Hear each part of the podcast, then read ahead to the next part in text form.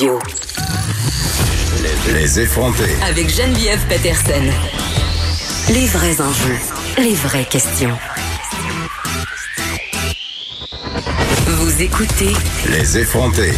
On critique beaucoup les médias sociaux, on critique beaucoup, et moi la première, l'utilisation que nos enfants font des médias sociaux. Moi, j'ai l'impression que mes filles passent trop de temps, perdent leur temps, regardent des choses sans importance, des choses futiles. Je suis toujours en train de chialer et d'essayer de trouver une façon euh, de détourner leur attention ailleurs. Et j'arrête pas de dire que c'est impossible de gagner contre le, le big data. Mais là, j'avais envie qu'on se parle de médias sociaux de façon positive aujourd'hui parce que c'est pas seulement négatif. Les médias sociaux qui pourraient être utilisés pour stimuler la motivation des étudiants au secondaire. Et ça, c'est selon les recherches de notre prochain invité, le professeur en, à l'École des arts visuels et médiatiques de l'UQAM, Martin Lalonde. Monsieur Lalonde, bonjour. Bonjour, Madame Peterson. Bon, euh, vous le savez, là, euh, bon nombre de parents sont très, très inquiets par rapport à l'utilisation euh, des médias sociaux nos enfants passent énormément de temps là-dessus. Puis nous aussi, là, hein, on va se le dire. Euh, comment, euh, la bonne nouvelle, comment on peut stimuler la motivation euh, de nos jeunes grâce aux médias sociaux? Mhm. Ben, premièrement, les médias sociaux, dans les grands médias, on tombe souvent dans un discours assez alarmiste là, par rapport à, à, leurs impacts sur euh, sur le développement euh, de l'identité des jeunes, sur leur façon de socialiser. Toutefois, les jeunes d'aujourd'hui, d'autres recherches là, démontrent que les jeunes d'aujourd'hui n'ont pas changé euh, des jeunes d'hier. La seule différence qu'on trouve aujourd'hui, c'est qu'il y a une caméra qui est braquée sur chacun de leurs gestes. Et ça, ça change leur comportement quand même. Là. Euh, ben, oui, ça change un petit peu leur comportement. Ça va générer des, des nouvelles situations. Toutefois, oui. ce qu'on appelle les, les, invariants anthropologiques demeurent les mêmes. Les jeunes, ils cherchent à développer une identité euh, propre, cherchent à se détacher du nid familial. Sentiment d'appartenance? Sentiment d'appartenance, cherchent à appartenir à un groupe, cherchent à, à développer leur, euh, leur sexualité, prendre des risques. Donc, ce qui est énervant, puis c'est ça qui alimente un petit peu le discours alarmiste duquel je parlais, c'est que mm. ça, ça c'est devant la caméra. Donc, euh, nous, ce qu'on a proposé euh, avec le professeur Juan Carlos Castro à l'Université euh, Concordia, c'est de voir comment euh, les médias sociaux mobiles, donc le téléphone, euh, pouvaient être utilisés pour stimuler la motivation des jeunes dans des contextes scolaires.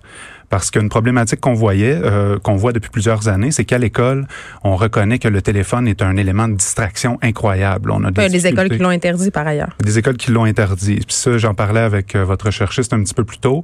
Euh, chaque contexte va avoir des réalités différentes. Là, on peut pas généraliser. On va avoir des contextes à l'école privée où on va avoir une, une approche très pro-technologie. Avec un iPad. Là. Avec le iPad. Tout tourne autour du iPad, l'agenda et compagnie. Euh, tandis que d'autres milieux où est-ce qu'il y a un petit peu moins de ressources, où est-ce qu'il y a moins de soutien pour les enseignants, ben là on va avoir une vision un petit peu plus euh, un petit peu plus critique parce qu'on n'a pas euh, tous les outils qu'il faut pour euh, bien les implanter. Comment vous avez étudié ça sur le terrain concrètement? Donc concrètement, nous, qu'est-ce qu'on a décidé de faire? C'est, le travail de terrain. Cette étude-là, elle a été débutée en 2012. À l'époque, Instagram était encore nouveau. On a eu d'autres phases de travail en 2015 et 16. Euh, ce qu'on a fait, c'est qu'on a utilisé l'application en médias sociaux la plus populaire chez les jeunes au moment où on conduisait l'étude. C'est-à-dire en 15-16, c'était Instagram. Et qu'est-ce que font les jeunes sur, que faisaient les jeunes et que font les jeunes sur Instagram? C'est quoi les principales publications? Ben, en tout cas, moi, ma fille, c'est des selfies, mais c'est les DM aussi, là. Des, ils se parlent beaucoup entre eux autres. Oui, la messagerie les stories, instantanée, ouais. les stories, mais c'est ça. Donc, on parle de l'image, la scène sociale ou l'ego portrait, le selfie.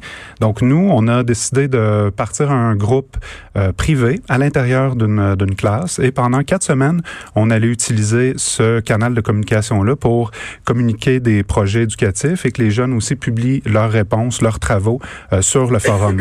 Donc, euh, on a utilisé Instagram, puis la seule contrainte qu'on leur a donnée était de ne pas euh, publier, dans le fond, de respecter les, la politique d'utilisation des tics de leur école, c'est-à-dire de ne pas dévoiler leur identité. Pas de pas d'égo-portrait, pas de scène sociale. Il faut faire tout le reste, mais euh, c'était la seule pratique qui était pas interdite, mais qu'on n'encourageait pas à faire. Mais, euh, mais les écoles l'ont compris assez vite parce que si je reviens à l'exemple de ma fille, elle fait partie d'une équipe de volleyball compétitif et on se sert d'Instagram pour gérer l'équipe de volleyball. C'est vraiment carrément devenu l'outil de communication. Oui, tout à fait. Et quand on parle aux jeunes puis qu'on leur questionne, qu'on les questionne sur leur utilisation des médias sociaux, euh, ils vont vraiment toujours distinguer une pratique euh, personnelle, c'est-à-dire euh, eux entre leurs amis pour le divertissement, et une, une pratique qu'ils vont appeler professionnelle. Donc quand on le fait dans le cadre scolaire ou avec leur équipe sportive, donc eux ils sont capables de tracer une espèce de limite entre ces deux entre ces deux univers là. Puis évidemment, ouais, puis évidemment où est-ce qu'ils se, se, se, se lâchent lousse comme on dit en québécois, c'est c'est vraiment dans la sphère plus personnelle où ils vont publier euh, des selfies, où ils vont publier des scènes sociales. Mais qu'est-ce qui nous a inquiété, nous, c'est pas tant le fait qu'ils publient ce type de contenu-là, mais que ce contenu-là génère pour, pour beaucoup d'étudiants de l'anxiété. Donc, ils ont apprécié quand on a fait. C'est peut-être ça le bémol. oui, c'est ça, parce que c'est, c'est ce qu'ils ont apprécié dans le projet, le fait que c'était euh, encadré dans un contexte scolaire et que les objectifs étaient liés au cursus. Euh, ils se sentaient plus en sécurité d'expérimenter. Parce qu'une des grandes peurs que les jeunes ont lorsqu'ils participent à leurs réseaux sociaux de, de manière personnelle, c'est d'être ridiculisés, d'être pointés du doigt. Ça, c'est vraiment la peur première. Donc, ils veulent avoir des pratiques desquelles ils sortent pas du lot nécessairement. Euh, quand on parle des jeunes puis des, de leur relation justement avec les médias sociaux, je trouve ça quand même assez euh, percutant ce que vous dites parce qu'on s'imagine justement qu'ils sont habiles pour naviguer là-dessus. Ça, on s'entend. Mais est-ce que vous avez souligné dans votre travail, c'est qu'au niveau de la littératie numérique, c'est-à-dire euh, exercer son jugement critique, ça, c'est pas nécessairement acquis. Là. Non, c'est ça. Les, les, la plupart des recherches, il y avait un concept qui était très à la mode au début des années 2000 et euh, plus loin, c'était le concept des, euh, des natifs du numérique. Maintenant, beaucoup de recherches contredisent cette euh, conception-là au sens où on parle davantage de naïfs du numérique. Tous les enseignants du Québec pourront vous le dire. Lorsqu'on s'assoit avec un élève, il peut être rapide à ouvrir son téléphone, ouvrir une application, mais faire des tâches très primaires, très basiques sur un ordinateur, sur le téléphone, ça va être très complexe. Donc, ils ont besoin d'apprendre comment euh, ces machines-là fonctionnent euh, vraiment dans le détail pour être capable de prendre une distance critique par rapport à leur utilisation. Et lorsqu'on a fait le... Pardon? Ouais, et lorsqu'on a fait le et lorsqu'on a fait le projet, ben, ça, ça, ça leur a fait réaliser que les médias sociaux c'est un espace de divertissement qu'ils peuvent approcher comme ils veulent. Ils sont pas obligés de faire des selfies, ils sont pas obligés d'aller chercher des likes. Tandis que beaucoup de jeunes se sentent sentent une pression sociale d'aller. Ben il y en a une. Ouais, ben c'est ça. Mais ok, ben je pense quand même que si on pouvait instaurer une espèce de système comme ça dans nos écoles, il y aurait beaucoup de parents qui seraient contents. Euh, euh il nous reste pas beaucoup de temps, genre 30 secondes. Est-ce que euh, enlever les, les appareils numériques des écoles, pour vous, c'est une bonne chose ou une mauvaise chose?